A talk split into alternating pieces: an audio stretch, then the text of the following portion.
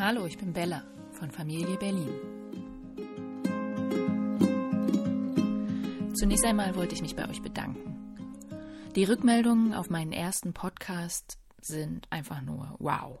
Also so viele E-Mails und Nachrichten habe ich, glaube ich, für keinen einzigen Beitrag bisher bekommen. Und mittlerweile häufen sich auch die Fragen, wann denn der nächste Podcast kommt. Und deswegen ähm, schiebe ich jetzt diesen Text ein ich hätte nie gedacht, dass, wenn ich mir mal ein Mikro nehme und da reinspreche, dass wirklich diese Resonanz kommt. Und vor allem ähm, für meine Stimme und für meine ruhige Art zu sprechen, habe ich viel positives Feedback bekommen. Mein Mann sagt, ihm ist es zu ruhig, ihm ist es zu lang, aber das ist mir egal, weil ich glaube, er ist nicht meine Zielgruppe, sondern all die, die mir E-Mails schreiben und die fragen, wann der nächste Podcast kommt. Das heute wird kein normaler Podcast, denn heute lese ich endlich einen Text ein. So wie ich schon eine ganze Weile lang plane. Aber witzigerweise ist es immer so, dass wenn ich neue Ideen habe, neue Projekte starte, der Kopf leer ist. So wie ich jedes Mal einen Frosch im Hals habe, wenn ich vor diesem Mikro sitze. Oder wie ich ideenlos neben meinem Kind sitze, was unbedingt etwas basteln will. Doch heute ist es endlich soweit. Ich habe einen Text geschrieben und auch eingesprochen, der mir sehr, sehr lange schon in, ja, im Kopf rumgeht, im Magen drückt, mein Herz schwer macht. Denn ich hatte ein Gespräch, in dem mehrere Sätze fielen, die mir wehtaten oder die zumindest darauf abzielten, mich zu verletzen. Und ähm, ein Satz blieb hängen, denn er betraf nicht nur mich, sondern auch meine Kinder. Und da werde ich zur Löwenmama. Denn auch wenn meine Kinder nicht direkt beleidigt wurden, sondern eher ich, ähm, hat es in mir etwas ausgelöst. Ich habe mir darüber Gedanken gemacht, wie ähm, das Zusammenleben von Eltern und Kindern sein muss. Wer wem was zurückgibt und wer für was verantwortlich ist. Aber hört selbst.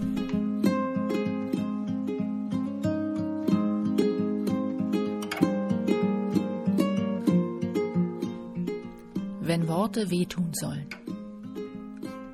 Dieser Text liegt schon eine Weile im Entwurfsordner. Die Worte und das Thema schwirren aber schon weit länger in meinem Kopf herum und liegen schwer im Magen. Vor einiger Zeit hörte ich die Worte, die ich nur von Gerüchten her kenne. Sie sind wie ein unheimlicher Mythos, den nicht alle zu Gesicht bzw. zu Ohren bekommen. Manche schon. Doch sind sie die Auserwählten? Ich glaube nicht. Denn wenn man diese Worte hört, implizieren sie nichts Gutes. Sie sind kein Orden, keine Auszeichnung. Im Gegenteil, sie wollen verletzen. Die Worte wollen die Elternschaft anzweifeln. Sie wollen Andeutungen machen und verunsichern. Doch helfen tun sie nicht. Sie möchten Entscheidungen in Frage stellen und Wege beeinflussen. Doch nicht zum Guten, zumindest war es bei mir nicht so. Die Worte, die ich meine, zielten darauf ab, mich als etwas darzustellen, was ich nicht war.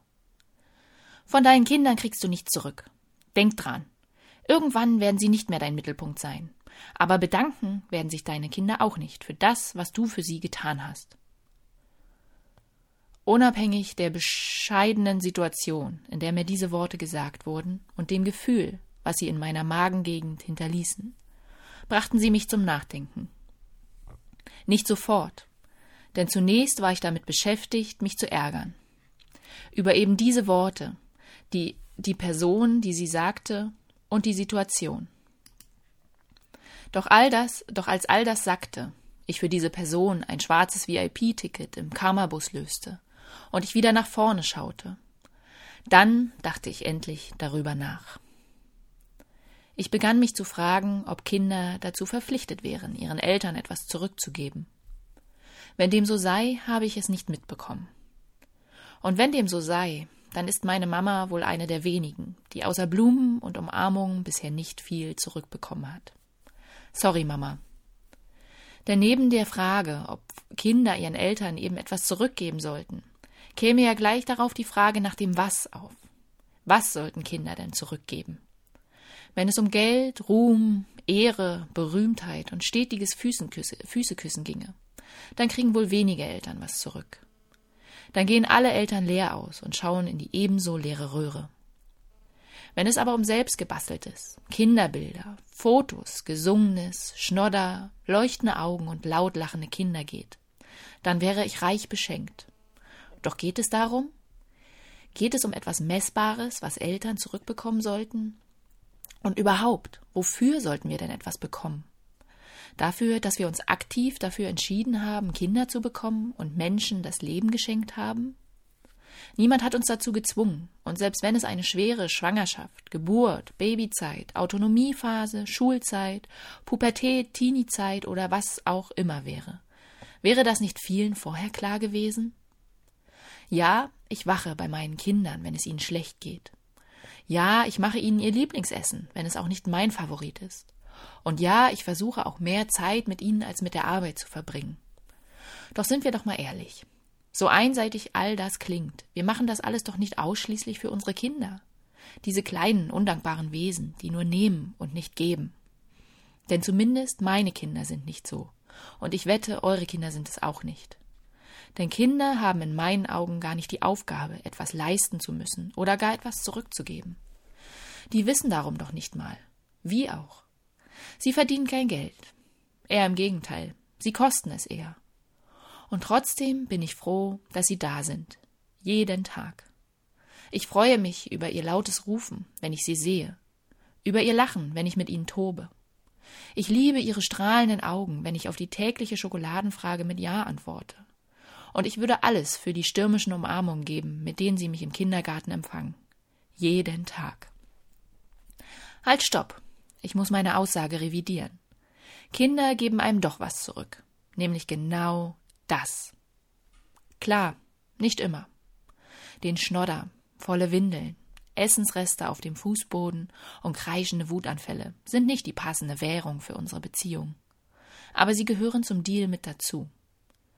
So wie zur Arbeit unliebsame Aufgaben gehören, zum Hobby verzweifelte Testphasen und zu Beziehungen und Freundschaften, Streits und Funkstille.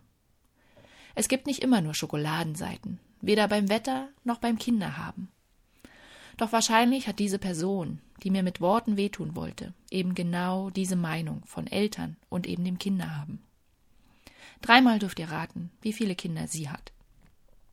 Doch egal ob Schattenseiten oder Schokoladenseiten, gerade im Leben mit kleinen Kindern treffe ich Entscheidungen doch nicht danach, was ich dafür zurückbekomme. Irgendwann mal. Zumindest ich treffe sie nicht so. Ich entscheide vorwiegend zum Wohl meiner Kinder. Ja, mein Wohl spielt dabei auch eine Rolle, keine Sorge. Aber an erster Stelle stehen eben meine Kinder, weil sie vieles noch nicht entscheiden, verstehen, greifen oder einschätzen können. Das hat nichts mit Selbstaufgabe oder Vernachlässigung meinerseits zu tun. Es ist einfach mein Anspruch, Dinge, die ich beeinflussen kann, eben zu verändern oder sogar zu verbessern. Ob für mich oder für meine Kinder. Ich treffe Entscheidungen, wo meine Kinder es vielleicht noch nicht können. Und es ist mir egal, ob sie mir dafür die Füße küssen oder mich später, wenn sie älter sind, verfluchen. Denn viele Entscheidungen leben vom Moment. Sie sind jetzt richtig, nicht in zehn Jahren. Sie müssen jetzt getroffen, gelebt und vertreten werden. Denn irgendwann kommt der Punkt im Leben, an dem man nicht mehr nach vorne schauen kann. Denn auch das ist der Deal. Nicht mit unseren Kindern, mit dem Leben. Dann gibt es nur noch den Blick nach hinten. Was war? Worauf bin ich stolz? Was habe ich getan? Und wenn ich an diesem Punkt bin, dann weiß ich, was ich sehen möchte.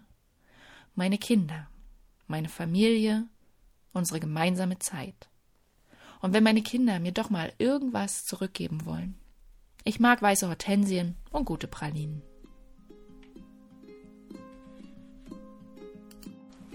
Was glaubt ihr? Müssen Kinder was zurückgeben für das, was die Eltern jeden Tag leisten? Ich meine, ja, ich schlafe weniger. Ja, ich esse auch weniger, wenn ich sehe, wie ich die ganze Zeit äh, irgendeinem Kind irgendwas vom Boden aufheben muss. Aber ist das Grund, mir etwas zurückzugeben? Ich glaube nicht. Also für mich ist es nicht so. Wie seht ihr das? Kommentiert gerne auf dem Blog, schreibt mir eine Mail, hinterlasst mir auf Facebook, Instagram, wo auch immer eine Nachricht. Ich freue mich über den Austausch und noch mehr freue ich mich auf den nächsten Podcast, denn dann bin ich nicht mehr allein und ihr hört ein spannendes Interview mit einer wunderbaren Person, die schon ein bisschen zu meinen Lieblingsmenschen gehört. Bis bald, ich freue mich.